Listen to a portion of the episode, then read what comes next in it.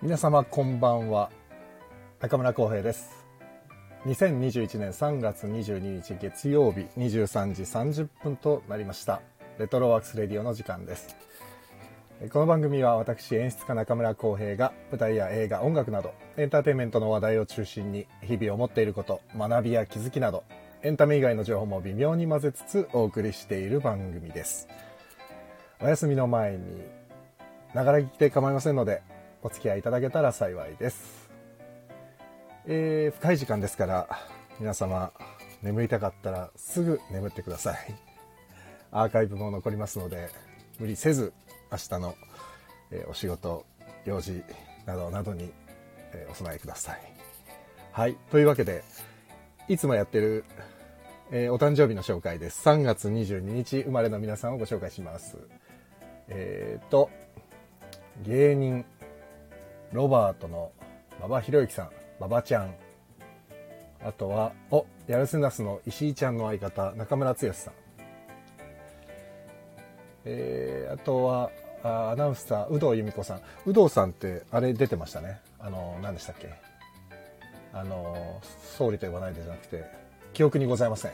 に、有働さんね、女優さんとして出てましたね。あとは、晴海志保さん。えー芸術家草間彌生さんあとはお友達のウルトラマンガイア吉岡武史くん武史面おめでとうございますあとはもう歴史上の人物佐久間昌山さん兵法家佐久間昌山先生が本日お誕生日だそうです、えー世界中の3月22日生まれの皆様おめでとうございます、えー本日はですねえーす日本初のラジオ放送が始まった放送記念日だそうです1925年ね今はもうネットでこんなのができちゃって便利な時代になりました本当にということで本日もほ本日もというか今週も元気にいきたいと思いますので1週間またお付き合いよろしくお願いいたしますそうそう昨日ですね久しぶりにあちょっと待ったすごいもうすいません皆さん来ていただいてありがとうございます。MK2 さん、えー、堀田くん、あ、堀田正くん、おめ、ありがとうございます。おつ、おつん、おつん、おつんぽチャンネルさん、ありがとうございます。はじめましてですね。ようこそ。チャーリーさん、いつもありがとうございます。ジェル検定1079さん、こんばんは。えー、あ、堀田くん、こんばんは。えー、スノーマンさん、こんばんは。ありがとうございます。あ、しげさん、少々お待ちください。えー、ゴリさん、ありがとうございます。えー、あ、 堀田くん、今日こそ3時間、絶対やんないよ。もうへ今日月曜日だぞ。 えーっと、ナチュダ京都グルメさん、こんばんは。ありがとうございます。京都で食べられる美味しいグルメを、京都在住二次なサラリーマンカップルが雑談のように紹介するチャンネルです。昨日か、あ、一昨日だ。京都の、えーっと、方来てくださってたな。なんだっけ。えーっと、なんか、うわー食べに行きたいな、つって言ってたんだよな。なんか美味しい情報あったら、ちょっと知りたいな。京都なかなか行けないんですよね、僕ね、関東の人間で。今ね、コロナでなかなか横移動もできないし、行ける機会にはぜひお邪魔したいと思いますので、ぜひ、京都の情報をまた教えてください。お願いします。さあ、そんなわけで、何の話でしたかね、最初。あ、そうだ、あとあれだ、佐久間昌山先生の話で思い出したな。佐久間昌山さんって昔のねあロックさんこんばんはようこそあのー佐久間昌山さんって知ってますあの江戸末期の兵法家っていうんですか兵士の動きを計算するすごく賢い人ですよね勝海舟とかの先生ですよね佐久間昌山ってすごいナルシストだったらしいですね 全然この番組の趣旨と全く関係ない話ですけど昔新選組って大河ドラマ三谷さんの大河ドラマがあってその時に佐久間翔山さんを石坂浩二さんがやっててすごい印象に残ってるセリフがあって覚えてるんですよ僕人は生まれてから最初の10年は自分のことを考えるで次の10年は家族のことを考えるで20歳になったらからの10年は生まれた故郷のことを考えるで30代になったら日本のことを考えて40代になったら世界のことを考えるようになるんだっていうセリフがね確か伊坂浩二さんが言ってるセリフがあってすっごいね衝撃を受けた記憶があります僕は今40代なんで世界のことを考えなきゃいけないんだけど、全然世界のことなんて目が向いてないですね、まだ。まだ僕は自分のことしか考えてないんで、えー10歳以下っていうことですね。本当に。 ダメな大人ですよ、本当にね。で、昨日なんですけども、久しぶりに俳優仕事をしてきまして、本当にもう本当に久しぶりに、横浜で撮影があって、美しい女性たちに囲まれながら、大変緊張しましたね。演技よりもそっち、美しい女性に緊張しましたね、非常に。本当に。その様子はいつ出るんだろうな。なんかどっかでドーンと出るみたいですから、出た暁には、まあ言わないかな。言わなそうだな、俺。まあいいか。あの、なんかドーンって、どっかで出ますよ、きっと。多分、あの、まあ全然大した、あ大したっていうのも失礼ですけど、あの、本当に役者として動いてる自分が、どっかに出るっていうのは、なんか本当に久しぶりなんで、まあ多分告知はしないんで、見つけたら、あ、あれだって思ってください。そのうち出ます、多分、僕が。出てる何かが。 で、でもまあまあ、昨日その横浜での撮影で、素晴らしい出会いにも恵まれまして、なんかね、一回りしたぐらいなんですけど、もうすごいしっかりした人生観を持ってる好青年と会って、すごい刺激的でしたね。本職はね、俳優さんじゃなくて、あの、教育者で、アスリートで。で、今度こちらにも遊遊びに来てくれるという約束したんで、近くご一緒にしてお話ししたいなと思っています。えーっと、そんな感じで、あ、お父さん、こんばんは。ありがとうございます。スノーマンさん、はってな、なんか切れてるスノーマンさん、はって切れてるのこれ。あ、姉子さん、こんばんは。ようこそ、ありがとうございます。えーっと、あ、これ言わなかった。そう、告知しないって言ったことに対して、はって言ってるのか。あのね、ちょっとしげさん、この間から坂重英二さんが来てくれるんで、その時にちょっと続きを軽く話しますわ。もうしげさん呼ぼう。えーっと、ちょっとしげさんも呼びますわ。えー俳優の坂重英二さんです。しげさんお願いします。どうもどうも、しげさん、どうも、どうもです。こんばんは。ありがとうございます世界を見ている坂重英二ですね。 で40代だからね。しげさん世界見てるちゃんと。 あもう自分の世界を見てま すよ。でしょだから結局10歳以下なんだよ。 10歳から俺もそうだから、もう自分のことしか考えてない。 ダメだね、本当に。いや、本当ですよ、ね。 40歳になったら世界のことを考えないといけないんだよ。そっか。そう。まあ、寿命伸びてるからね、今 は。まあ、佐久間翔さんが生きてた頃よりは ね。これよりは確ね。かにね。まあそれはそうです。ね。そういうことにうんだから相対的に考えようよっていう。そうだね。でね、そう、しげさんね。はいあのね、しげさんと昔うん10年ぐらい前に、10年う以上前か、15年ぐらい前に一緒にやったじゃないですか、お芝居を。いや、やりましたね。あのーなんだっけ。チンピラの親分と弟子みたい。弟子っていうか、チンチンピラとヤクザの親分みたいな役で、はい二人組でやったじゃないですか。やった昨日ね、その、それ以来久しぶりにチンピラをやってきましたよ、僕 は。そうそう、チンピラなの、チンピラやったの、昨日。もう本当に久しぶりにチンピラなんてやったわ。この40過ぎてチンピラやると思わなかったよ。だいぶ経つのにまだチンピラなん だ。そうだよ。まだチンピラやってんだから、結局俺はもう本当に自分のことしか考えてない、10歳にも満たない子供です よ。あ、ほったま、ほったま久しぶりです。ああ、あゆさんこんばんは。あ、何かさんもようこそありがとうございます。いつも来ていただいて。ありがとうございます。いや、嬉しいですね。皆さん、いつも本当に。で、しげさん、最近俺ね、もうね、長く喋りすぎてるから、今日もうすぐ終わるから、もう5分ぐらいあわか、今日5分で終わるから。わかった、5分でね。ちょっとね、5分で変態演劇を語る。そうだね。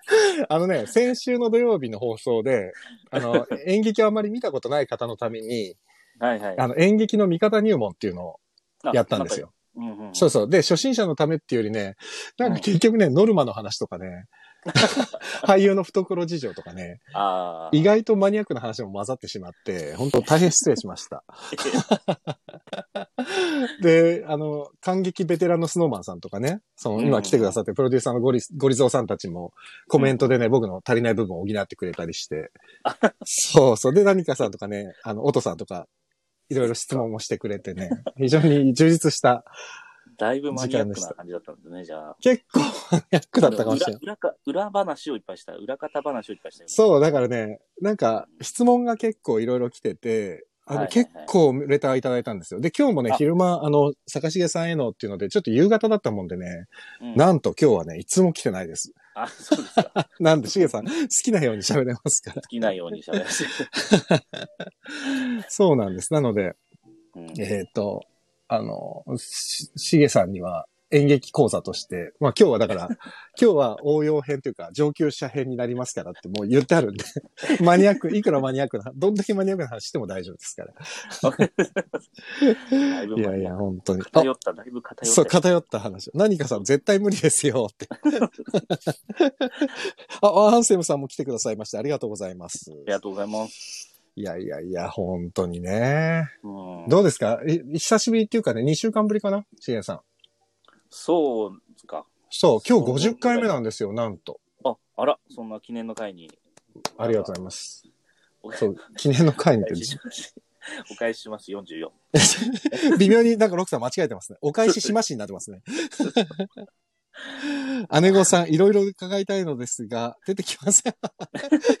いいです。無理してね。全然いいほですじくり出さなくてもね、しげさはんいきっと勝手に喋ってくれますから大丈夫勝で手にす。喋れ る。そのあ、ふ福田さん、こんばんは。ありがとうございます。はい、いいと思です。いやいやいや、なんかそう、そうそうそうそう、だから、うん、ね、えっ、と、何かさんもそうだし、音さんもそうだし、あの、うん演劇を全然まだ見たことないですって言ってくださってる方もね、聞きに来てくださってるんで、うんうんそう、でも今日はもうちょっと覚悟してもらってね、わけわかんないかもしれない けど、なんかこう、学問みたいな感じ そうそう。で、演劇の学問について。じゃ前回ね、えっ、と、ちょっと出すかな、えっ、とね、レターでね、一個、あ、これしげさんに振った方がいいなと思ったやつがあって、はいはい。これだ、えっ、とね、じゃん、すっごい素人質問だったら、えー、あすみません。そう、そもそも小劇場って何ですか単純に小さい劇場のことですかっていうので、前回ねあ、ちょっとだけね、そう説明そうそうしたんですよ。そう、そうそうそう本当に小さい劇場っていうのもあるんだけど、まどあ、う概念というか、ジャンル、ジャンルというかっていう話をしてて、そこら辺の話じゃん。しげさん。そうですね。そうそう専門がなんか先週先この前出た時に、そんな話も僕ちょっとできるんすよみたいな話をしたんでそうそうそうそうそうそう。だからそこら辺の話をちょっとしてもらいつつかなと思ってて、はいはい。そもそもでも、小劇場は何なのかっていうね。あ、ナミさそん、うねナミさんはじめ、あ、ちょっと待って、姉御さん、とりあえず役者になりたかったですが、なれなかった。あらららら、じゃあちょっと、らら、そうなんですねそのこぼれ話をしげさんにしていただいて。で、ナミさん、こんばんは、ありがとうございますい。やー小さな音楽事務所でマネージャーをしてます。山梨県出身。あら、マネージャーさんなんですね。あーそうなんだ。ようこそ、まアーティストマネージャーの夢日常ラジオ。あら、素晴らしい素。晴らしい。うん皆さんも僕、どんどんフォローしていきますから。皆さんありがとうございます。ナミさん、こんばんは。よろしくお願いします。ちょっと今日は俳優の坂重英二さんをお招きして、ちょっと今ね、。はい。英二さ衝んに撃。とかそもそも何なんだみたいそなうそうそやつですよね。う。うん。で、まあ、ちょっとじゃあ、もうババッと説明しますけれども、お願いし ます。もともと日本においての演劇、まあ演劇、違う、芝居、日本なんで芝居って言い方しますけど、 はい授業みたいな。日本においての芝居っていうと、まあ歌舞伎ですよね。そうですね。今や古典と呼ばれてる歌舞伎があります。はい。で、一応歌舞伎というのがもともとあったんですけれども、うんうんあの、ちょっと、だいぶ、1900何年だろう、わかんないですけど、うんうんあのー歌舞伎に反抗する、ちょっと歌舞伎っぽくないやつやろうぜみたいな人たちが出てきたんですよ。うんうんうんうんうんで、 それが、いわゆるシンパと言われる人たちですね。そうですね。審判ですね。うんシンパうんうんまあ、み有名なところで水谷八重子さんとか、はい、はい、はい。ちょっと前になんか、え変なことで有名になっちゃった北村緑郎さんとか、はい、はい、はい。 そうそうあの、不倫、不倫でね。 それぞれ言っちゃったって言っちゃったんですけど。言っちゃったじゃない。 まあ、シンパっていうのがありまして、シンパはどちらかというと、まあ、日本の、なんかね、題材で、歌舞伎じゃない、もうちょっと現代な、当時における現代芝居みたいうんうんうんなやつをやってたわけですけども、うん。うんで、それでまあ、歌舞伎シンパっていうのがまあ反発して出てきて、うんで、旧派に対しての新しい派だから、うん。歌舞伎が旧派、それに対してシンパみたいなうん呼び方が出てきて、で、そのシンパに対抗して、さらに、うん。このヨーロッパの方の近代演劇を、まあうんヨーロッパの方の演劇手法というか、うん取り入れて、そういうものをあのやり出した人たちがいたのが、うん。あのそれが審判に対して、ヨーロッパから入ってきたもんだから、日本においては新しいんだけど、うん。もう新ってついてるのが審判ってあるんで、うんうん。進撃って言おうみたいな。 それで進撃、進撃みたいな。審判と進撃っていう二つが、なぜかあったんですよ芯っていうのは共通してね。うん。そうそうそう、新っていうのは共通して、進撃っていうのが出てきて、で、進派とか歌舞伎っていうのは日本ってどどもともとそのエンターテインメント強くて、はい。どちらかというと、わーってエンタメエンタメでやってたのに対して、いや、もうちょっと演劇をで、まあ、ちょっと芸術、芸術じゃないですかうんっていうのが、どちらかというと、進撃、もうちょっと芸術的に昇華しようよみたいな。そうだよそうね。ですねうん。っていうので、まあ、進撃っていうのが出てきまして、うん。で、その進撃、まあ、有名なとこ、まあ、松井須磨子さんとか、すごい昔の。松井須磨子さんなんてね。ねうえ。んで、実は僕も高校の時に、幼い薫さんの息子っていうのを、高校の時になぜかやったりもしてたんですけど、へえ。 何も知らず完全に進撃だね、本当に、ね。何にも知らずにやってて、うん。う終わったらすごいおじさんたちにすっごいいっぱいダメ出しされたっていう。ーん。んですけど、うんうんうんうん。はいはいはい。あ、新派進撃、時代劇、現代劇。何で、何が違うのでしょうか、ロックさん。あ、ちょっとハーモニーさんとチコちゃんさん来てくれました。ありがとうござ あいりまがとすう。ございます。新派と進撃に関しては今言った感じですね。新派っていうのは題材が日本が舞台でうん。やることが多いんですけど、進撃は基本的にはヨーロッパの方の近代劇をやる。あのさ、シゲさんさ、あれ見てるおちょやん、おちょやん見てるおちょやん見おちてょなやんいあ、おちょやん見てないですね。おちょやんでやってんのが審判なんだよね、多分ねあ。その頃の話やってるんだね。あのね、えうん結局、なんていうの昭和初期。あ、昭和初期じゃないや。あ、昭和初期か。昭和初期じゃないかな。あ、昭和初期だよね。そうそうそう。だから、で、まあ、道頓堀が舞台だから、うんうんうんどっちかというと喜劇。本当に検閲が始まるか始まんないかぐらいの時って、うんあれ進撃じゃないもんね。進撃じゃない。ね。だから審判になるんだよね、きっと。昔、僕らもやったんだけど、うん川上音次郎一座ってあ、そうそうそう、音次郎一座の。そう、あそこら辺であの、のそう時そう。はまだ言い方しっかりしてなかったらしいんだけど、うん音次郎さんとかがやり出したのが、いわゆる審判。そうだよね。だから、あの、まださ、あの、歌舞伎みたいにマス席がまだ、あ席がそうそうそうそ、う客席がマスの字になっててね。うん。そう、それで舞台上でやってるほ。っぺけぺ節とか。そうそうそう。だからもう、おちょやんはね、今まさに、その、審判の人たちのあ話です。だから、すごい面白い。そうなんだそうね。へーそうですよ。だからうん。うんうん。まあ、だからまあ、そう、現代、時代劇、現代劇ってまた多分、全くその辺の芝居の成り立ちとは違う、別カテゴリーの分け方だと思うんけどそうですね。審判、進撃、えっと、まあ、小劇場とか小劇で、とかっていうふうにその進ね。っ撃に対して出てきたのが小劇場。っていうことだよね。んそうそうそう。で、歌舞伎でもないし、新派でもないし、進撃でもない。うん。というか、うんどちらかというと、その辺でやってた手法とか、うん見せ方とか、うんそういうところをちょっとひ、あの、アンチというか違う形で自分の思いを形にするみたいなうんうんのうでん始うめんたのが小劇場っていう感じですよね。そうですね。だから、小劇場はすごい自由度が高いと自いう由か度。が高い。ねでどこにもカテゴリーもできないし。そうだ。だからし、皆さんにこの前ちょっとも話したんですけど、シェイクスピアとか、うん。チェーホフとかを、ガチンコで真面目に作ってたのが最初、文学座とかさ、青年座とかさ、まあ、進撃じゃない、やっぱり。進撃ですね。でも、進撃って実は審判の人たちからすると、すごく現代的で若者チックで、うんっ。ていう思ってたわけじゃん。審判の人たちは進撃のことうんを。そうでそう審判の人たちも、は思ってたわけじゃないうんで、進撃の人たちは小劇場ができた時に、なんか若造の芝居がって思ったわけじゃないそうそうそうだからずっと、どんどん若造の芝居がって思ってる流れがどんどん出来上がっていってるんだよね。うん、そうそうそうそう。うん。でだから、まあ、結局その、その時代、その時代に合わせて変化していったと思った方がいいんだろうけとど、いうことですね。う。うんもともとだから、まあ、海外のものがいろいろ入ってくるようになったから、進撃が生まれてというとこうろがあるしん。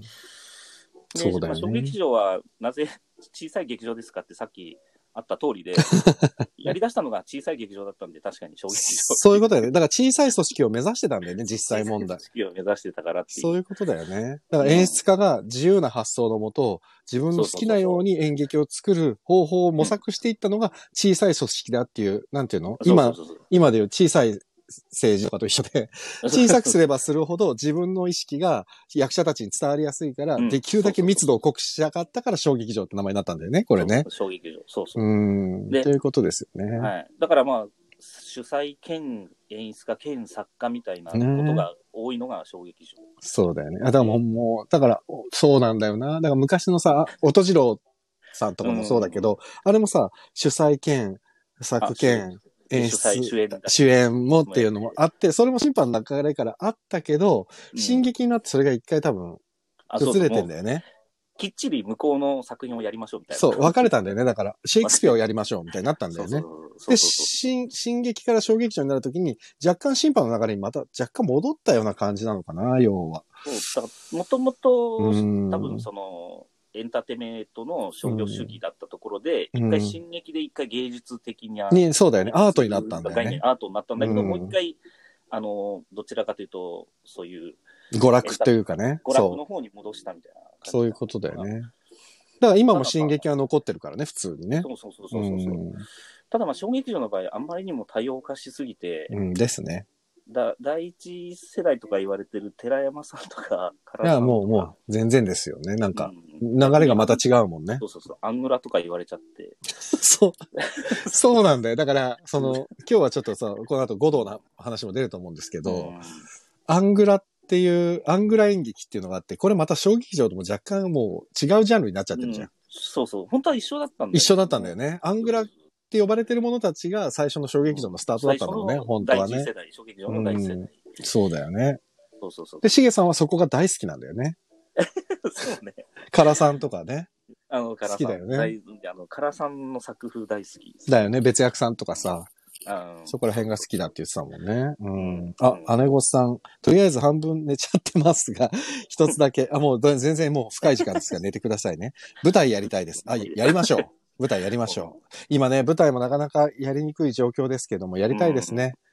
うん、やなんりたいかです、次、今ね、僕、劇団、自分の劇団がなくなっちゃったんで、あオーディションとかしてね、そうだよプロデュースしてやらなきゃいけないんで、まあ、オーディションやるときはこちらでご案内しますので、ぜひうんうんうん来てくださもうい。ね。当にベルさんも まあこんばんは、ようこそあいらっしゃいました。どうもですありがとうございます。もう完全にあの、だから、スラムダンクの三井君の気持ちがすごいわかる状態になってほんとすぐ漫画に例えるよ ね。舞台したいですっていう。そう、舞台したいです。安西先生。それ、あれスラムダンクだよね。安西先生、舞台がしたいです。うん舞台がしたいです。 あ、堀田くんがためになためる。になるこれでもさ、知ってなんか役に立つのかわかんないけど ね。まあまあ、でも一応、あ、だ、なんなん、そうなんだ、みたいな。そう、でも小劇場ってあ、まあ、なんか今本当に今、しげさんが言った通り多様化しすぎちゃって、なんかちょっっとさ、わけわかんないお芝居も、そう、きっちりやってるワンシチュエーションコメディも、と、それこそ、えーチェーホフとかさ、うん例えばカモメやりますとかっていう、楽屋やりますとか、清水国をやりますって言ってもみんな小劇場って呼ばれちゃってるから、呼ばれちゃうからね。そう、だからもう、くくりがなくなっちゃってるんだよね。今はうね、んだから、今はもう、いちいち進撃だなんとかだとか言わなくてもいいよ。そうなんだよね、もうね。そうお、何かさんが手挙げてる。これは手挙げてるのか、それともバイバイか、どっちかだろう。あ、あバイバイですね。土曜日にね、あのね、何かで質問とか、ちょっと待ったっていうのがあったら手挙げてくださいって言って、ルールを作ったんですよ、土曜日に。なるほど。あ、それですかね。あ、そうロッどクさんっちだいいろこうと言ってますね。アンダーグラウンド。日本語では非正当。ああ、そうなんですそうよな。んですよでもねそう、非正当派って訳されちゃうけど、別に非正当派ではないんですなよいね。そうそうそうう。ん、まあ、あ、もともとが、ちょっとその、うん反、反体制的な部分が、そうなんだよね。地下でいろいろごちゃやってたっていうところで、アンダーグラウンドとかっっていうことになって、あ、何かさんがやっぱり質問だった。何年代かは、あ何年代か何年代のお話なのかどうなんでしょう。あ、いつぐらいの話かってことか。この新派とか、進撃とか。あー。いや、たえっとね、そうんもそも審判が最初、音次郎さんとかいた頃とか、本当うん大正から昭和になるぐらい、そうなんです。だかから、おちょやんの頃が本当に新派の頃ですね。そうそうで、で多分戦後ですよね、日本進が撃。そうううんん。戦争があって、うん。戦争の直前に進撃が始まったんだけど、そうだよね。戦争があって、あの、まあ、あちらのものはやあかんぞと。そう、みたい結な局、のあの、ロミオとジュレットとかが日本で流行り始めたのが、その戦前だったんだけど、うんロミオとジュレレットはもう検閲で引っかかりすぎちゃって、上演できなくなっちゃって、で、戦争になっちゃったんだよね、そのまま。そううそうそう戦争んに突入しちゃって、一回その進撃が盛り上がってたのは、廃れちゃったんだよね。っていうことだよね。せ戦中でもう、あの、そうそう検閲で引っかかりすぎちゃったんだよね、ん向こうのものがね。その辺を面白く書いてくださるみたいなのが笑いの大学そう、笑いの大学っていう三谷幸喜さんの舞台 が、もうまさにその時代のの、子供の話。そう、ロミオとジジュレットを宮と松に書き換えるって いう、ュすごい作品だよね。 でもいい作品ですもんね。めちゃくちゃ俺もう、あれ、しょ言ったっけ、初演の青山円形劇場見に行って、俺はもうボロボロ泣いたんだよね、最後に。ああ、もういや、俺も、もう、俺、もうビデオでしか見てないけど、ボロ泣きした。ああ、ボロ泣きしちゃった、もう西村さんのセリフにうん。よくて。うん、ぜひね、何かさん見てください。わここに書いとこう、コメントあ。しげさん、あの、喋っててくれてる間に僕書きますから。ああ えの、ーそうそう、何年代からっていうのは、今ので分かりましたかね。ねそうそのぐらいで、小劇場はその後なんで、えっ、と、学生運動とかの時そうそう、に、学生運動とかの頃、頃だよね。そうう。そうんだから本当にやっぱり、反体制というか、そうですねちょっと意味合いが少し入ってるとういうか、ん。なんですね。だから1960年代後輩から後半ぐらいかな、うん。じゃないかな。そうですよね。じゃあ盛り上がってきたのが。うん。うん。そうなんだよね。あ、淳平さん来てくれた。こんばんは、淳平 さん。あ、順平さんいた。ありがとうございまお久しす。ぶりです、順平さんえっと、ゴリゾウさんがね、前衛的芝居というのもあったな、アバンギャルドって意味になるみたいな。そうそう。前衛芝居っていうのが、それこそ学生運動のくらいだよね。うん。で、そうカラさんとかも結局前衛的だとかって言われてたでしょ言われてたね。って言われたのかな、やっぱりでそ。れが結局は、なんかアグラって言われちゃってたけど、そうだよね。もともとアングラ自体が、向こうだと、アメリカの方だとヒッピーだったりとか、なんか、あヒッピーかああいうムーブメントに引っかかってきてるとかなんとかうん、うん、うん、うんうんあるみたいだから、やっぱりちょっとその辺の前衛的な動向っていうのが、うん。なるほど。ちょっとニアリーイコールみたいな感うじ。ん、なるほど、なるほど。そうだよね。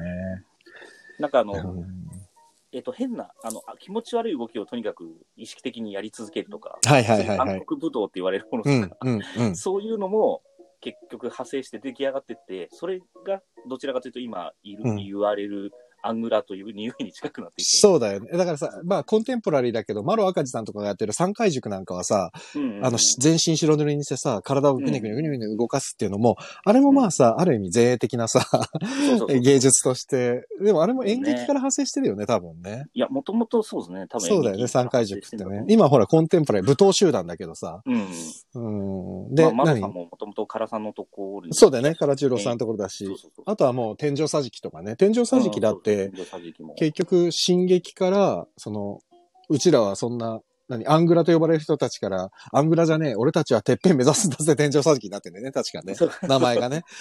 もうし進撃とか知らないから、そう。知ら、進撃知らねえし、知らねえアングラじゃねえし、つって、ボンって突き抜けてやってやるぜ、で、天井桟敷っていう、そんな若々しいエネルギッシュなうん名前の付け方だったのに、天井桟敷もそこそこアングラに見えちゃうっていう、そこそうそうなのね。で、なんでアングラに見えるかっていうと、多分寺山さんが、そうなんだよね若い頃に記憶してた、あの、いわゆる見せ物小屋をの、はい。復刻させようみたいな、そういう動きがあったんだよね。そうそう、見せ物小屋をやろうみたいなのが、ちょうんうんっうんと、前衛あまりにも前衛的っぽくなったっていう。そういうことですよね。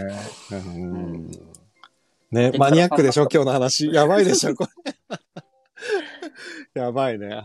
まあいいや、どうどうぞ続けてください。で、まあ、唐さんも唐さんで特権的肉体論っていうので、うん自分が持つ獲得した肉体を使って芝居をやるっていうのが、多分、分。舞踏とかにも影響してでく、るね、つながってるって。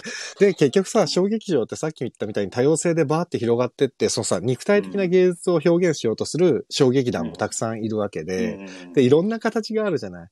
今だったらそういろさんな、形そう、皆さんが知ってるんで言ったら、例えば劇団新幹線とかだってさ、うんとんでもなく肉体派であったりもするわけじゃあない。そうそうそうそうそう。でもそれはエン、ザッツ、エンターテインメントの中で肉体を使い続けるみたいな集団だったりもするしう、んなんかもう、くくりがなさすぎてわかんないよね、わか今ん。ないですねう、ん本当に。で、、もともと、なんかちょっともう一個おもろい話で言うと、塚さんとか、うんうんあの、鴻上さんとか、はい中島和樹さんとか、第三部隊、新第三部えー隊新幹線ですね。新幹線、うん塚さん、塚さんとかが、初めて、確かあの、逆光というものを舞台上で使ったんでね、あの、バックライトね。バッ後クラろイトからのね。うん後ろからパカーって手かすやつ。うんあれってもともと、あの、音楽のライブでしか使ってなかっはいはいはいはいたパターンで、うんそれをかっこいいからって、ちょっと芝居で取り入れたみたいな。まあ、第二世代ってやつだよね。小劇そうそうそ場う第二世代っていう人たちだよね。だか要はらね、今の、あの辺の照明の使い方って、どっちかというと演、それまでの演劇というよりはう、んうんうん。ライブ、 あの音楽ライブの照明の使い方みたいそうだよね。な、うまあ、ん。その辺もさらにミックスされてきちゃって、みたい確かにな。だから、寺山さんとか、唐さんとか、まあ、当初の蜷川さんも第一世代じゃない小劇場の。は、うんまだ、その、後ろからの明かりって、あんま使ってなかったんだよね。あそう、逆光というのはなかったあのねなかったんだよね。で、第二世代になって、塚さんとか、それこそ、誰になるんだろう、第二世代って。塚さんぐらいか。えっと、第二が、第二世代が、あの塚さんとか、、鴻上さんとか塚か。が出てきて、ちょっとそのあ周りがちょっとわからないね。わかんない。ないね。野田さんとか、鴻上さんとかで野田がさ、ん、鴻上さん、えっと、横内さんが、うん。一個第第三とかっていう。あ、横内さんもそこに入るのか。みそうたか、いな同世代だもんね、みんなね。そうか、遊民者とか、第三部隊とか、扉座じゃなくて、扉扉座座も前任会議だったからね、名前がそうね。全人会議。そうだよね。うんなるほど、なるほど。お、ゴリさん、あーロックさん、清水国夫、唐十郎、井上久志、野田秀樹、山鶴、今では全員メジャー。あ、そう。あの、井上久志さん、久志さんもいたね。そうだあ。そうそう、井上さんもい た。そうゴリさんが目つぶしそうなんだって。何かさん、そ照う明などは劇団が決めるのですか小屋の照明さんがいるの、いらっしゃる、あ、いらこれはですね、団体によるんですけど、まあ基本的には劇団。劇団というか、劇団が雇った照明さんですね。そうですね。で、プランニングは、照明さんと飯塚さんが話一緒にし話しながら作りますね。だからなが、らどうしても照明さんがつ見つけられない人たちは、劇場付きの照明さんにお願いしたりもします。うんう。ん、で、大きいさ、商業演劇やるような、大きい劇場は、基本的には、えっ、と、そのシステムというか、あの設備、装置に関してはもう基本的に劇場の小屋付きさんがいるんで、その照明さんも音響さんもプロの。だからその小屋付きの照明さんと、えっ、と、演出家が連れてきた照明さんが打ち合わせしながら作っていあくそみうそたういなそうことになりますね。大きい劇場だとね。うんそうですね。で、そこでおちょっとおもろいのが、うん。その本当に昔からやってらっしゃる照明家さんっていうのが、うん。と若い世代が話をするときに、若い子があっちからここう照らして、ああ照らして言うっていう話をしてると、うん。照明家さんの方から、うんそんなのは照明って言わねえんだよってすごい怒られるっていう、そう、なんで、なんで。当て方があるっていう、あそうね。そう夜に は青みたいうな。ん。なんか決まってるんだよ多分進ね。撃の方の決まりになるのかもわかんないけうど、ん。うん俺ら一回それでブチギレら れて、夜なのになんで明るい色当てんだよみたいな。そう、でもね、それすら、小劇場では今、ぶっ壊しに入ってるじゃん、みんな。うんうん、もう関係ない。夜だから青、関係ねえよ、みたいな演出もたくさんいるじゃん。夜はピンクだ、みたいなさ、人もいるじゃん。で最初になんかシルエットとか、はいはいはい役とかやった時も、役者に当てないし照明なんてありえないっていう。 はいはいはい。うん。だから、塚さんとかがさ、その、飛竜伝とかさ、最初にやった、うんあとうはん、ストリッパー物語とか、まあ、あそこら辺でさ、バーンってバックライトを使いまくった時ってさ、うん、どこに明かり当ててんのかわかんないけど、むしろ、そうそう客席に思いっきり当てるみたいなさ。そうそう、客席明るくしてどうすんだよ。そうだ、 そうそう。でもあれはきっと、照明さんからしたら超邪道だったわけじゃいないや、。そう、それまでの照明さんからすると何やってんだって。ねえ、でも今はもうそれが当たり前になっ当てたりるってい前。うシルエットでね見。せるとかはもう全然当たり前になってますね。アンセムさん、唐十郎さんは息子のスキャンダル、 息子のスキャンダルで我々の前に姿を現すけど、演劇は見たこともないのでお話がわかりにくいです。 そうですよね。唐十郎さんは今はね、もう、ずあの、今でも最や前っ、てらっしゃりますそう、でも最前線にはね、出てなもういっいちなゃいですね出てないけど、僕も一回行きましたね。あの、テント。。いわテンゆるト行赤っテンて、そう、赤テント行って、唐さん出てるのを見たけど、本当に訳が分かんなかったな、当 時。もう俺、本当にし大学生の時から見に行って、何、うん何なのこれと思って、本当に謎だらけだったな。トあーあそと、ちょっとあの、悪口じゃなくて、うんあ。のそれも合わせて素敵だから言うあえて言うんですけど、はいはいはい。滑舌が悪い。そう。もう、唐さん何言ってるか全然分かんない。で本当に台。本読んでセリフ見ても、うんやっぱりセリフの意味もわからないん だけど、そうね。ただ、ねかっこいいんだよな。そうなんだよね。なやっぱりね、もう、醸し出してるものというか、持ってる、やっぱり空気感がすごい。で、この前、俺ね、えっ、と、息子さん、えっ、と、ギタンさんじゃない、大鶴ギタンさんじゃなくて、うん次男の方。あうんあの、大鶴サスケさん。うん。うん。大大鶴サスケさんが出てる舞台見に行ったの。うんうんうんあの、なんだっけ、両国おしゃれ力士って、あの、加藤リリカが出てた。あー、あはいはい。そうそう、あれが、えっ、と、もともとあの、伊藤健太郎くんと、おあの、大鶴サスケくんがダブル主演だったんだけど、そう。で、伊で、藤健太郎くんがあの、事故を起こしちゃって、降板したじゃない。そうだね。それでジャニーズジュニアの子がバッて大抜擢されて、そのジャニーズジュニアの子と大鶴サスケくんでやったけど、やっぱりお父さんに似てんなと思って、そうなんだ 顔。うん、やっぱ似てんなと思って、この人はどういうなっていくんだろうと思っでもねてカ。ラスカラさん若い時超イケメンだかいらや、ね、イケメンだよね。だから超イケメンだ。でもね、女の子みたいなのあ。な、小山みたい。だから、大鶴サスケさんなんて本当小山ができるんじゃないかなと。小山ってその女型、女型の役芝居ができるんじゃないかなと思うぐらい美しい顔をしてて。うんまあ、リレーセンさんの血なのかもしれないけれども、どうなんだろう。リレーセンさんの子だよね、きっとね、いやー、どちらも美男美女ですからね。美男美女ですよね。うん。本当に。そう。あ、また何かさん手挙げております。えっ、と、はい劇団というのは主催の方とか脚本家の方とか演者の方の他に照明さんや衣装さんなどがいて、それを含めての小劇団なのでしょうか。あ、これもですね、うんあれなんですよ。劇団によって全然違くて、うん照明さんとか音響さん抱えてる劇団もあるし、でうも ん大抵の劇団は抱えてないです。うんあ、そうか。演劇のもう完全に作り方講座やりましょうか、どっかで。 そうね。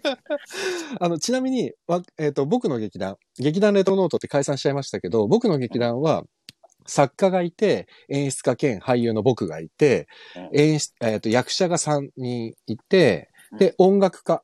あの、ここにもよ、あの、前出てくれてたんだけど、ジミー岩崎くんって、岩崎健一郎って音楽家が一人います。で、ジミーくんは基本的に役者としては出ないんですけど、うんえー解散公演の時だけ出てくれた。ほほ本人の不本意ながら出てもらったんですけど、だから、えっ、と、それだけの劇団です。でう、ん照明さんとか音響さんは毎回毎回、あの、おし、ギャラをお支払いして、ついてもらってました。うん舞台監督さんとか、美術さんとか、舞台美術さんとか、衣装さんとか。そう、だから、劇団によってはそこら辺抱えてる大きい劇団もありますし、まあ、小劇団は基本的には、レトロノートと同じような構成だよね、しげさんね。そうね。もともとはもうちょっと大所帯だったのかもしれないけど。ねえそうだね。うん僕らがやりだした頃にはもうんう大体主催兼演出家、作家、役者のまでの集団っていうのがそうだね。うーん。そうですね。で、役者さんがそのままいろいろなうん。スタッフも兼ねるみたいな。ああ、うん叩いたり、お道具作ったり、小道具作ったりとか、うんうんうん衣装作ったりとか、もうやってるみたいな。うん。そうなんですよ。だからね、分業制で、その分業する相手は、えっ、と、その職人が あそう ついてくれる感じが多いですね。多いですね。うん大学演劇出身だと大体みんなやらされるようにそう。俺もだから、あの、土曜日も行ったんですけど、まず最初に椅子から作らされて、あ、そうね。役者はそうそうあの、道具作らなきゃ役者なんてできねえからって言われ て、あー今考えたらそんなことないんだけ ど、そんなこと当ない時はそう、本当にそう思い込んでたもんね。自分ちょっと看板書く専門だったんで、もうレタリングがもうフリーハンドでめちゃめちゃうまかっ た。そう ね。えー、本当にね。不思議なもんだよね。うん、いや、そうです、そうです。えっ、と、あとは、えっ、と、トンチンカンな質問ならす、あ、いや全然トンチンカンじゃないですよ。スノーマンさんは、 辛さんは難しいですよいや、ね難。しいです、ね。です。よね、としか言い言いようがないぐらい。でですすよよね、ですね。あとはね、えっ、と、えーアンセムさん、天井桟敷の人々という映画を見ました。この名称は西洋の劇場の高い位置のテラス風石のことですよね。天井桟敷という劇団があるんですか、だいや、でも、天井桟敷っていう劇団は、本当これも影響されてるんだよね。確かね。そうそうそうそう、うん確か。もともとそうだもんね、桟敷っていいとこの席の方、。そうそうそううそう。だからそこにたどり着きたいっていう、えっ、と、進撃出身の、反進撃の人たちが作り上げたのが、天井さじきっていう劇団ですよね。そもそもがね。だったと思う。めちゃくちゃ喧嘩してたんだよね、多分最初の頃。進撃とね、衝撃場っ。悪かってたらしいよ。そうだよね。今もううじゃうじゃになっちゃったけど。うーん。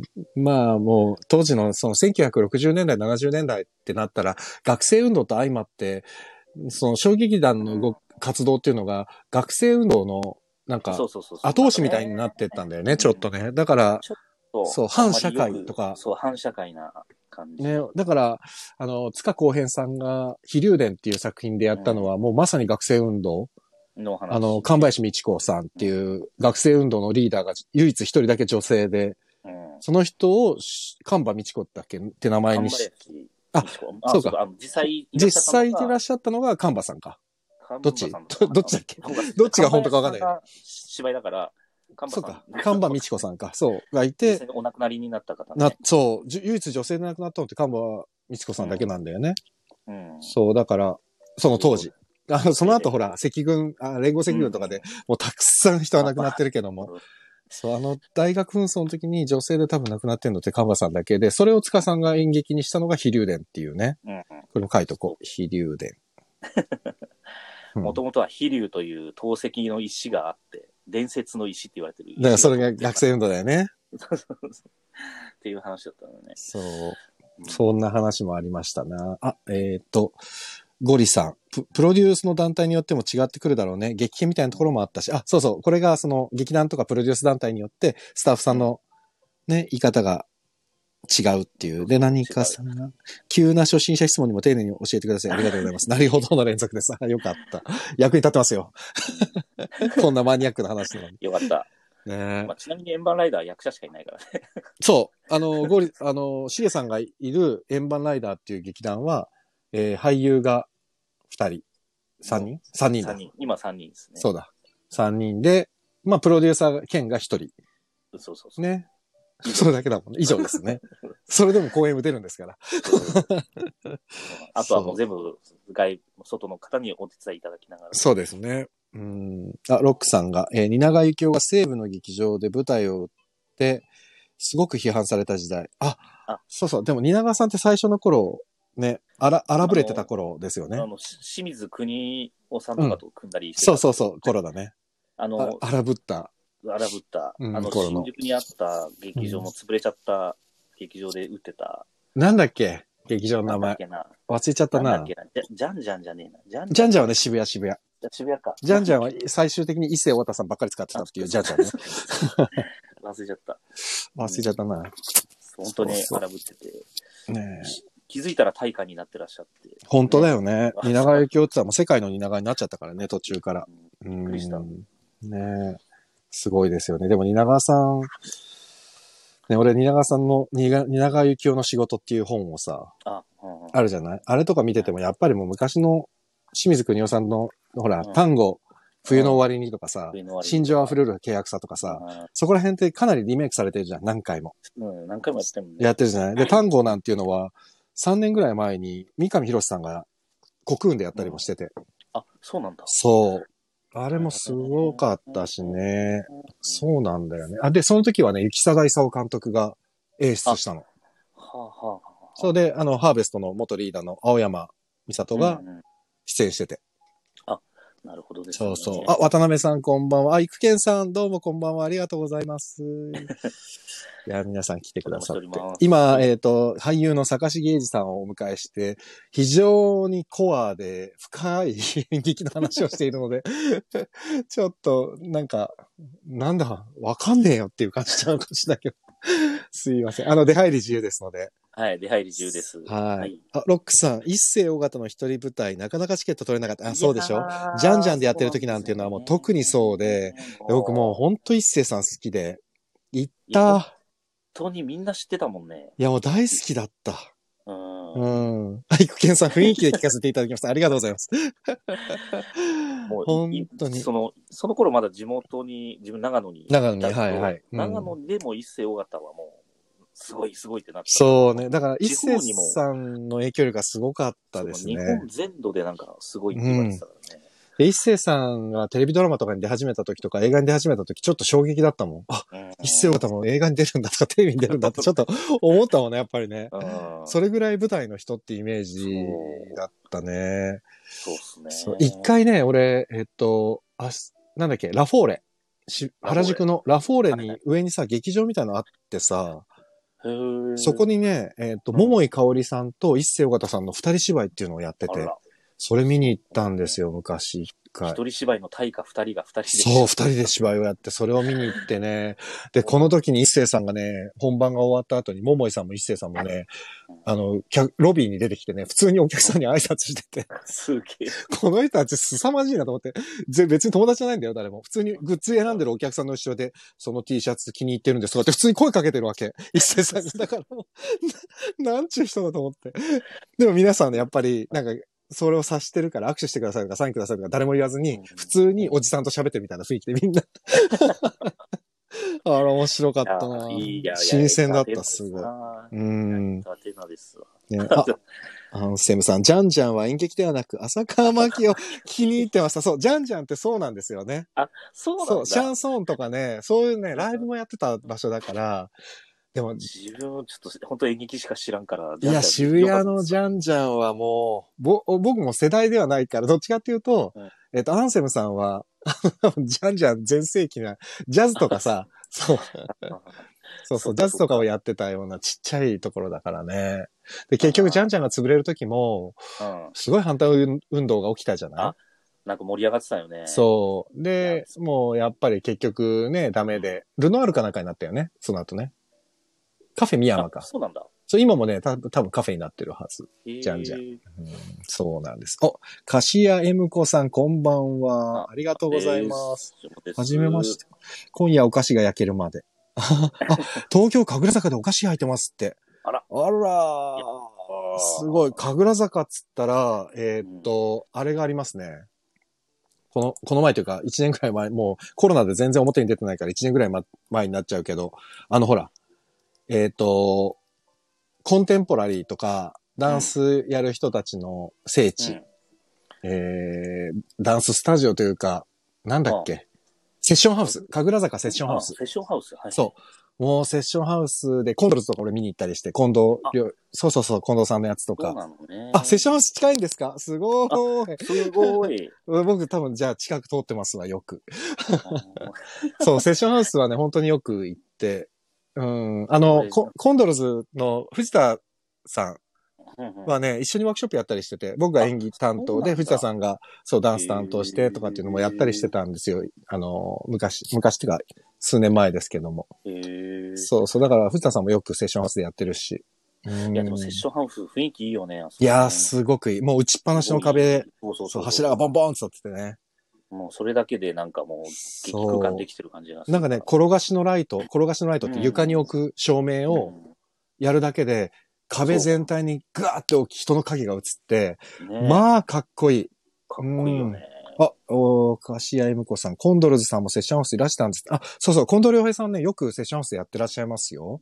ううんん、すごく。あとは、セッションハウスだと、パパタラフマラとかね、あの、久々に聞いた名前。そう、菊口理恵さんって僕の先輩が所属していたパパタラフマラとかもやってたし、そう、セッションハウスとはもうみんなセッションハウス。ハポネンズっていうね、ジャポネンズって書いて、ハポネンズっていうチームもうん大学の同期っていうか友達でいて、もうその子はもうベルリンに行って、今ベルリンに住んじゃってるから、そうもう本場の方に行ってしまったんだけど、そう、そっちでもハポネンズっていう名前で確かやってたな、活動してて。へうーん。あ、ちょっと待って、ゴリさんの一個飛んじゃった。文芸座ルピリエ。文芸座ルピリエってあったなんねか。きそう、聞いたことしかないな。そう、僕もね、 わかんねえな。なんだろう、なんでだろうな。ルルピリエでね。ルピリエ。うん。映多画分館そそこでやってる人方もいやいなかったっていうのがあるんだろうな、演劇は。うんルピリエってもうないでしょ今はあるもう、もうあるまだあるどう、どうなのいや、 どうなんですかね。わかんない。俺、ルピリエもそうだし、ルピリエと似たようなやつで、あの、中野のさ、光う座んあ、光さんなくなった。なくなったよね。あれ、なくなった光座もさ、すさまじく空気、雰囲気のある建物だったわけじゃん。そうそうそうそうそう。あれがいきなりなくなっちゃって、俺もほんとショックでさ、池袋の映画館だって。あ、あ、やっぱそうなんだ。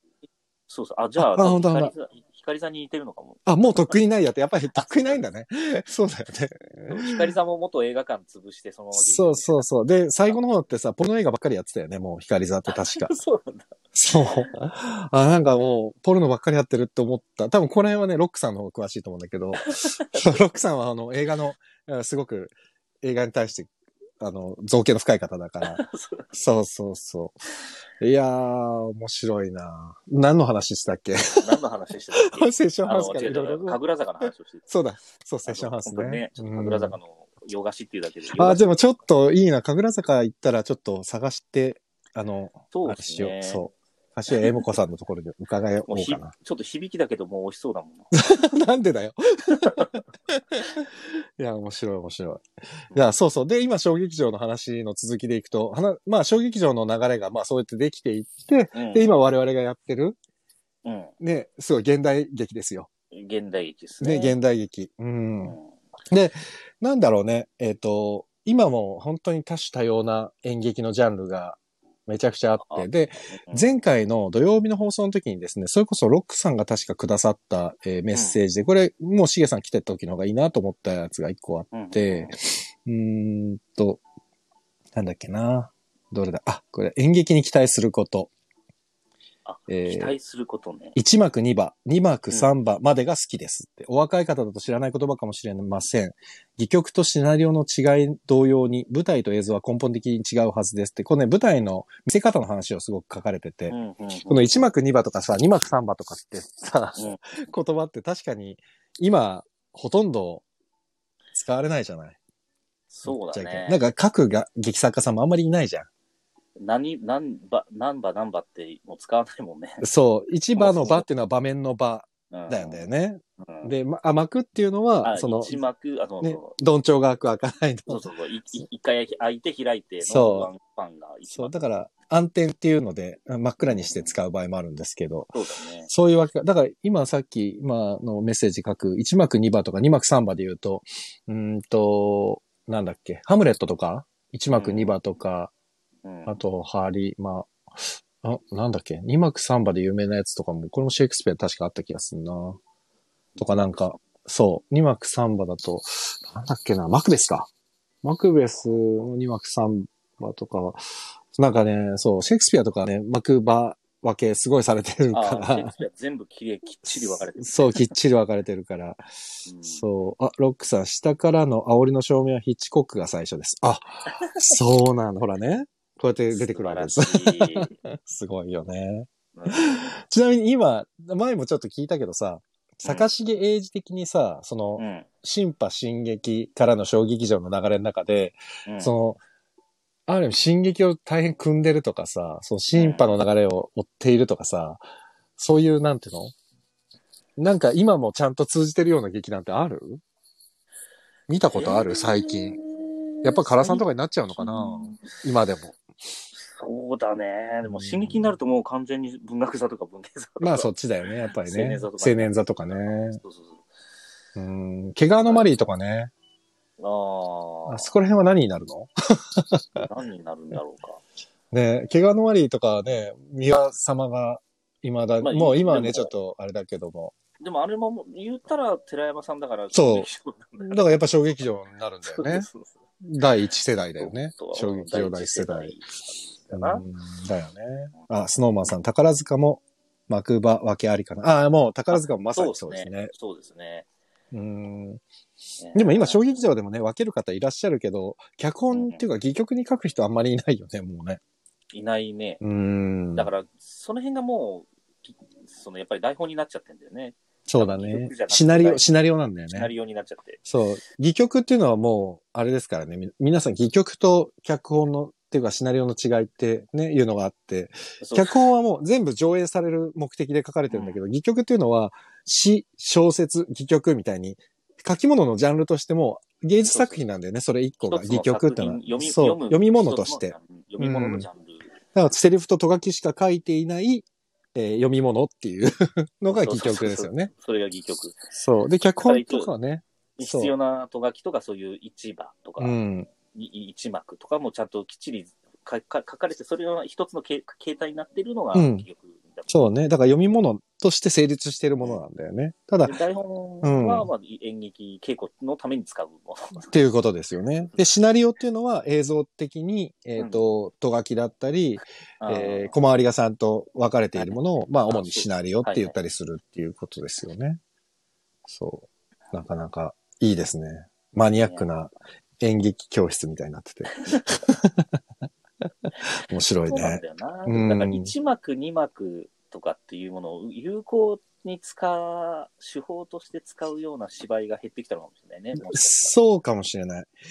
で大あとは体ワンシチュエーションが増えてきちゃったしね。ででもさ、そのさ、一回さ、その、ま、幕間、幕場分けがバーって流行ってさ、うんで、なんか、バババババってすごい勢いで進んでいくみたいな、うん作品が増えていって、で、あったねワンシチュエーションってダーッと減ったと思ったら、また最近ワンシチュエーション増えてきて、増えてきたね。で、やっぱりね、ワンシチュエーション増えてきた理由って、まあ、レトロはほら、10、20年近くワンシチュエーションでばっかりやってたからあれなんだけど、多分ね、今のトレンドでさ、やっぱり自然な演技っていうか、うん、ナチュラルな演技っていうのを求められてる傾向があるじゃん、今。そうだね。あその、僕らの世代の流れで言うと、う。うん。平田さんがやり、そうあの静かな演劇ね。静かな演劇から始まる。現代交互演劇ってやつだよ現ね。代公開劇。うん。それから一気にまた、あの、会話のが、あんいくもういかに日常的と近くするかみたいなうんところにね、話がやっぱりなっていって、で、今はやっぱり映画もドラマもそっちに寄っていく。うんうんだから逆にあの監督、えっ、と、あ、ど忘れしちゃった、ほら。えっ、と、勇者よしひこの監督。あーえっ、あと、福田雄一監督。あー。福田雄一監督は劇的だから、だから逆に、今の中では自然じゃないじゃん、全然。全然自然じゃない。だから、もしかしたら跳ねたのかもしれない。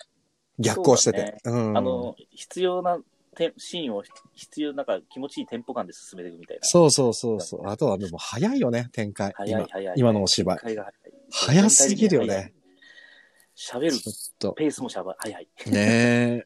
や、俺らが年を取ってきたのかもしれない。そうなのか。でもね、取れ昔なくなってきたの、かもしれなあ、い、前、しげさんにはちょっと言ったかもしれないけど、2005年、なんか15年ぐらい前にさ、うんあの、日本劇作家大会でさ、熊本にいたんだよね。俺、熊本の大会で事務局員やってて、その時に斎藤蓮さんってもう亡くなっちゃったけどさ、自由劇場のうん斎藤蓮さんがシンポジウムやってて、はい。で、蓮さんがね、すごく言ってたのが、当時ね、携帯電話がだん、だいぶ PHS とあと携帯電話が、だいぶ流行り、流行り始めたっていうか、みんなが持ち始めた頃で、うん。 2005年だから、そうね。そうそうう。だから本当に結構みんなの携帯シェアが広がってた時期だったんだけど、うん。レンさんはね、携帯電話が広がって作家は本当に苦しくなったって言ってて、うん。要は、例えば昔だったらラブレターを書いて、手紙を出した後に相手から返事が来るまでの1週間がドラマにできたのに、今はメールで好きですって言って、その直後に返事がもらえちゃうから、作家はそそうの間の心の、あの、う揺れを描くことが難しくなったって言ってて、だからもうそう、便利になればなるほど作家は首が絞められていくって斎藤蓮さんが言ってて、あーだから今多分ね、すべての展開が早い。そうだね。そう、便利になでなりすぎちゃって。多分、重点的にドラマとして見せるポイントもずれてきてる。変わって確きてかるのに。うん、そうかも昔しはれな多い。分そういう恋愛だったりしたら、うんすれ違う、その、そうなんだよね。くっつくの、くっつける早くみたいな、そのやけにみたいな。それがドラマとして楽しかったんだよね。そうそうそう。うんでも今、そういうとこじゃない、もっとね、違う次元になってる気もするし。うんだから、もしかしたら今、まあ逆光なのかもしれないけど、レンさんが書いてたジャン上海バスキングみたいに、うんその、とその当時の携帯も何もない時の時代の作品っていうのを、今、今の人たちが作っても、それはそれで面白いのかもしれないけどね。そうね。うん、そう想像しなが一回やってみてらほ。しいなとは思う。ね、20代の子とかがさ、それやったら、なんか、面白いものが生まれそうな気もするよね。生まれる気ちょっもとするよね。ううんんいやー、ロックさん、小説はバンバン飛ぶけれども、戯曲は舞台固定、時間固定を前提にした書き物。ああ、まあ、そうですね。その通りですね。福田雄一の段ボール大道具は衝撃場。そうわかるわかそうるで。すね。えーアンセムさん、スマホを落としたことからドラマになる映画がありましたね。あ、なあんだっありまけ、すねスマホを落としただけなのにだっけそれホラーじゃない。あ、違うっけ あ見てないからわかんないんだよね。スノーマンさん、確かに展開がね、あね早いでしょそう、はい早いんですよね。だから、本当だったら、その、恋の物語だったらさ、キュンキュンし、さ、苦しみたいじゃん、一緒に主役と。でも、苦しむ展開になる前に答えが出ちゃうんだよね、今ね。そうね。そう、それがだね。からなんか群像芝居が多いのはそうかもね。一う人一ん、人かのもドしれラマなのい。展開が早いから、うん。だから、エピソード増やさないといけないのかもね。増やさないと尺が持たないみたいな。そうかもしれないね。うんそうかもいしれないやー、なんて言ってる間にもう1時間ですよ。あら、マジか。早いね。早いでしょ話足りないでしょあ、池江さんありがとうございました。また、どうもありがとうございます。ありがとうございます。あーごりぞうさん、福田さんももともと演劇からだよね。あ、あっぱれなんとかじゃなくてね、あれです。福田し、あ、福田雄一さんはですね、あれです。あっぱれじゃなくてね、ゴリさんほらあっぱれって言うからもう俺頭の中今あっぱれだよ。 あれだよ、フラワー、フラワー、えー、なんだっけ。あえーえーなんだっけあれじゃない福田雄ラ一さんッの。ラッパ屋いやラカラパヤは違う違う違う。違う違う。あれラッパヤじゃなくて、ラッパヤは鈴木聡さん。鈴木聡さんだあ、ブラボーカンパニニー、ブラボーカンパニーあ、ブラボーカンパニだ。ー。そうそう。ブラボーカンパニー。もうでも、ブラボーカンパニーは、福田祐一さんはほら、ドラマではあれだけ売れっ子だけど、映画とかでは、うんブラボーって大体、し下北沢の711でやってるから ね。すっげえちっちゃいところでやってんだから、ブラボーカンパニ ー。僕見たことが申し訳ないですけど。 あ、本当俺、ブラボーカンパニーはね、何回か行ってるけど、ああ、そう。こんな狭いところでやるのかっていう、えー本当にすごいよ、もう。笑っちゃう。でも、おもおなんかね、うん。でも、福田祐一さんはもう、何年前だっけザ・三名様とかさ、うんうんドラマ。で、深夜ドラマでやったじゃない、あれとかも福田さん書いたりしてたから、もう当時からだから、そうそう、もう、もうやっぱりい、もう面白い人だったんだよね。うなんだきね。いや、おっもと。ろい人だった。でもやっぱり舞台よりも映像専門な感じはちょっと俺はしちゃう。そうね、映像向きかなっていう気は。そうで、舞台で見るとね、あ、これ映像でやったら面白いだなって思っちゃう、やっぱり。福田さんだったら。うんどうしてもなんかね、この、俺が偉そうに言うあれでもないんいだやいけどやいうや、んでもさっきおっしゃってたみたいに、うんまあ、舞台だと場所固定、時間固定が前提になってくるから、そうだね。バンバン飛ばせないからね。そうで、福田さんそれうまく使ってるじゃん。飛ばすやつ。うまパくン使パンパンってる、飛っばつすっのて。うまいこと使っうてんる。なんか、立ってたのそうだにね次の日でもうやられて横で、 そうだね。そういうので芝居だとできないかうら。ん。うん、ロックさんがほら、シゲさんに突っ込んでるよ。スマホを落としただけなのに、はミステリー。ホラーは着信ありですよっ て。ごめんなさい。怒ってる。もうロックさんこれ、僕の方が間違えてますも失う、礼いた激しましたおこぷんぷん丸ですよ、今。 何かさん、その辺の話めっちゃ興味ある。どれだろうどの辺の話だろ舞台と映像の話またう聞きたいですああー、あ、舞台と映像の話ね。ああじゃあ舞台はこうだけど、映像だとこ なう。るほど、なるほど。あーもう、坂重さんはもう基本的に舞台の人なん で。じゃあ映像監督も交えて今度喋らないとダメだな。そうですねそう。ですね。はい。はいやー、まあまあ、ちょっと1時間経ってしまったから、 いそろそろですかね。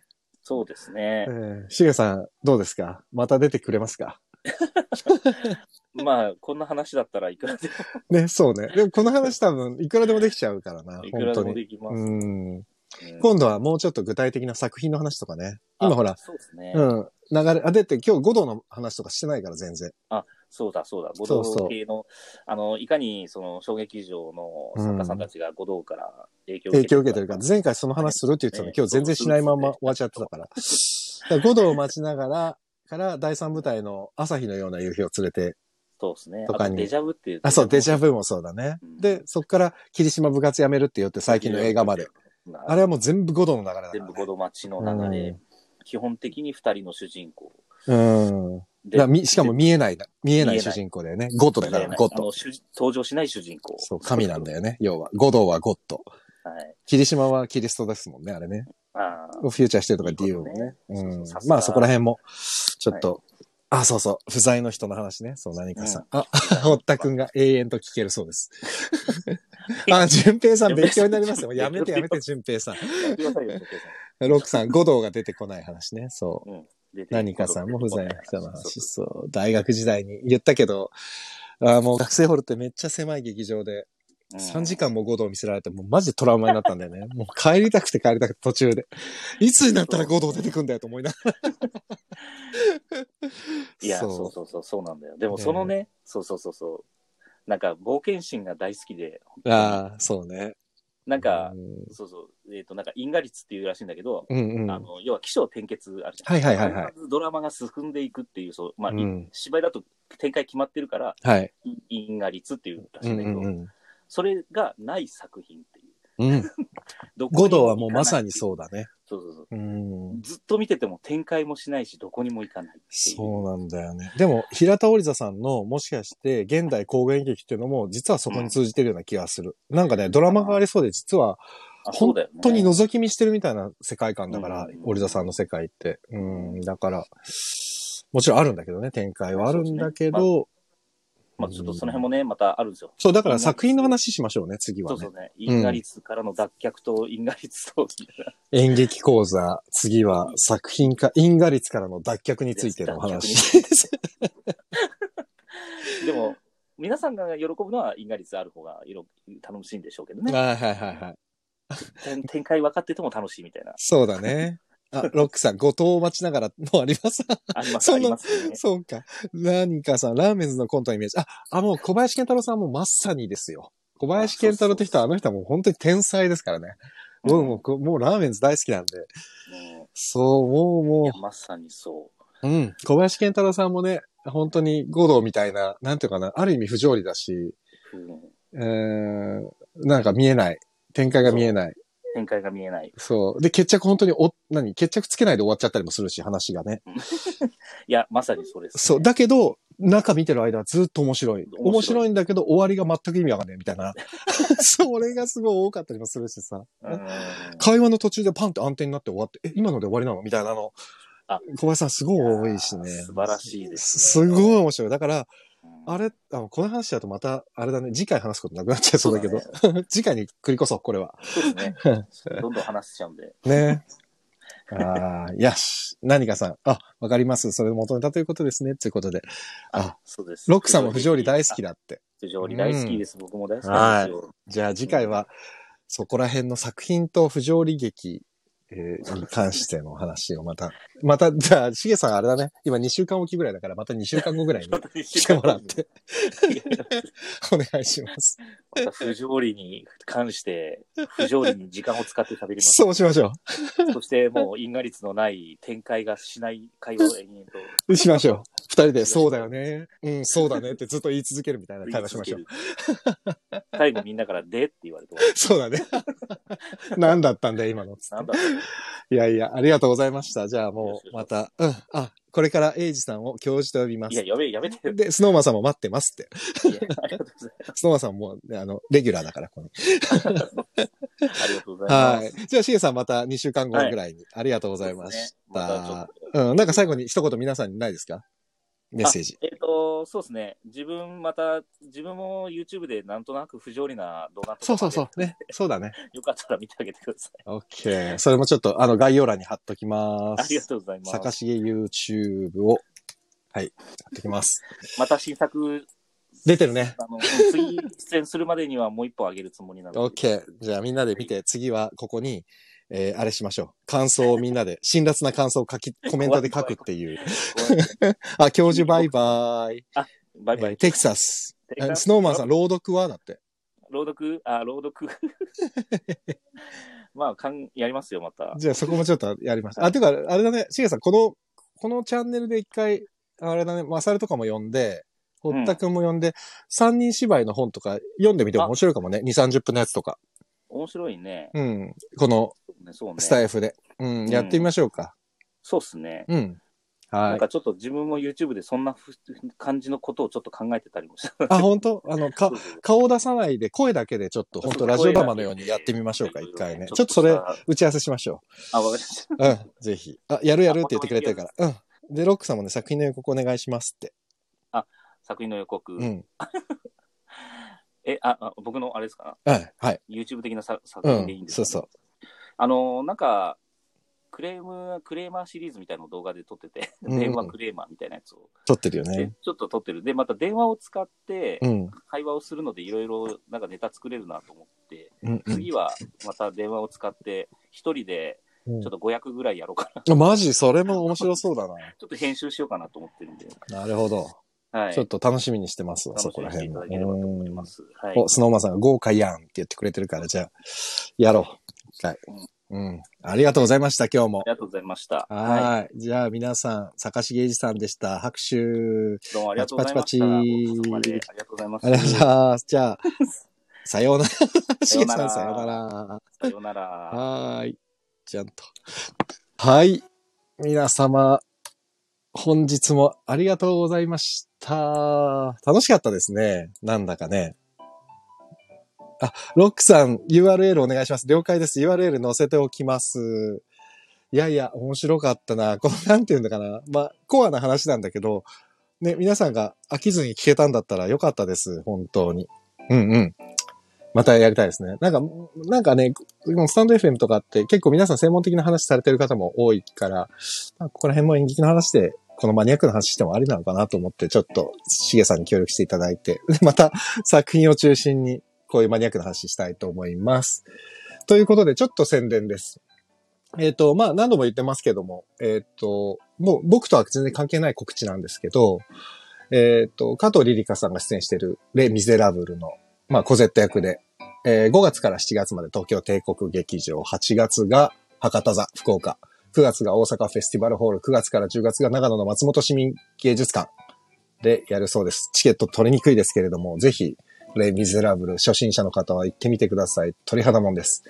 あとは今聞いてくださってます、えーゴリゾーさんのゴリゾーステージ舞台天才的ダットが2021年4月28日水曜日から5月5日水曜日まで浅草の急激にて、こちらもチェックをお願いします。あとですね、僕のお友達というか、えー前ですね、劇団ハーベストの肉体改造クラブというのに出てくれた、戸谷菊之助くんっていう子がいるんですけども、声優さんやってる子で、この彼がですね、僕にちょっとお知らせをくれたんで、これも一応宣伝を、えーシュ劇団シュークリームボリューム65、ラビアンローズという作品が3月24日から28日まで中野のザ・ポケットであります。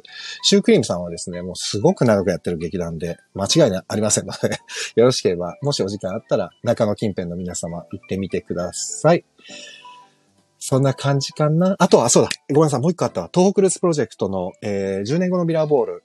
えー生配信は終わったんですけども、今アーカイブ配配信が始まってまして、21日から今度日曜日までかな。アーカイブ配信やってますので、そちらもよろしければ、まだ見れますから。で、好きな、あの話をちゃんと1話ずつでもと変えれるみたいですから、よろしければぜひご覧いただけたらと思います。非常に曲もいいですし、お芝居もとても、あの、堤さんがさ書いてる作品もすごくわかりやすいいい話ですので、見てみてください。お知らせはそんな感じです。で、明日はですね、おそらく収録になると思いますので、こんな夜更かしはさせませんので、なるべく早めに収録上げて、好きなタイミングで聞いていただけたらと思います。内容は、まだ未定です。どうし よう。もうどうしよう。でもなんか面白いこと考えたら、考えられたらいいな。ちょっと頑張ります。ということで、すいません。今日も遅くまでお付き合いありがとうございました。こんなところで終わりたいと思います。お相手はレトロワークスレディオ中村光平でした。皆様、良い夢を。お、曲がちょうど終わりました。おやすみなさい。ありがとうございました。どうもどうも。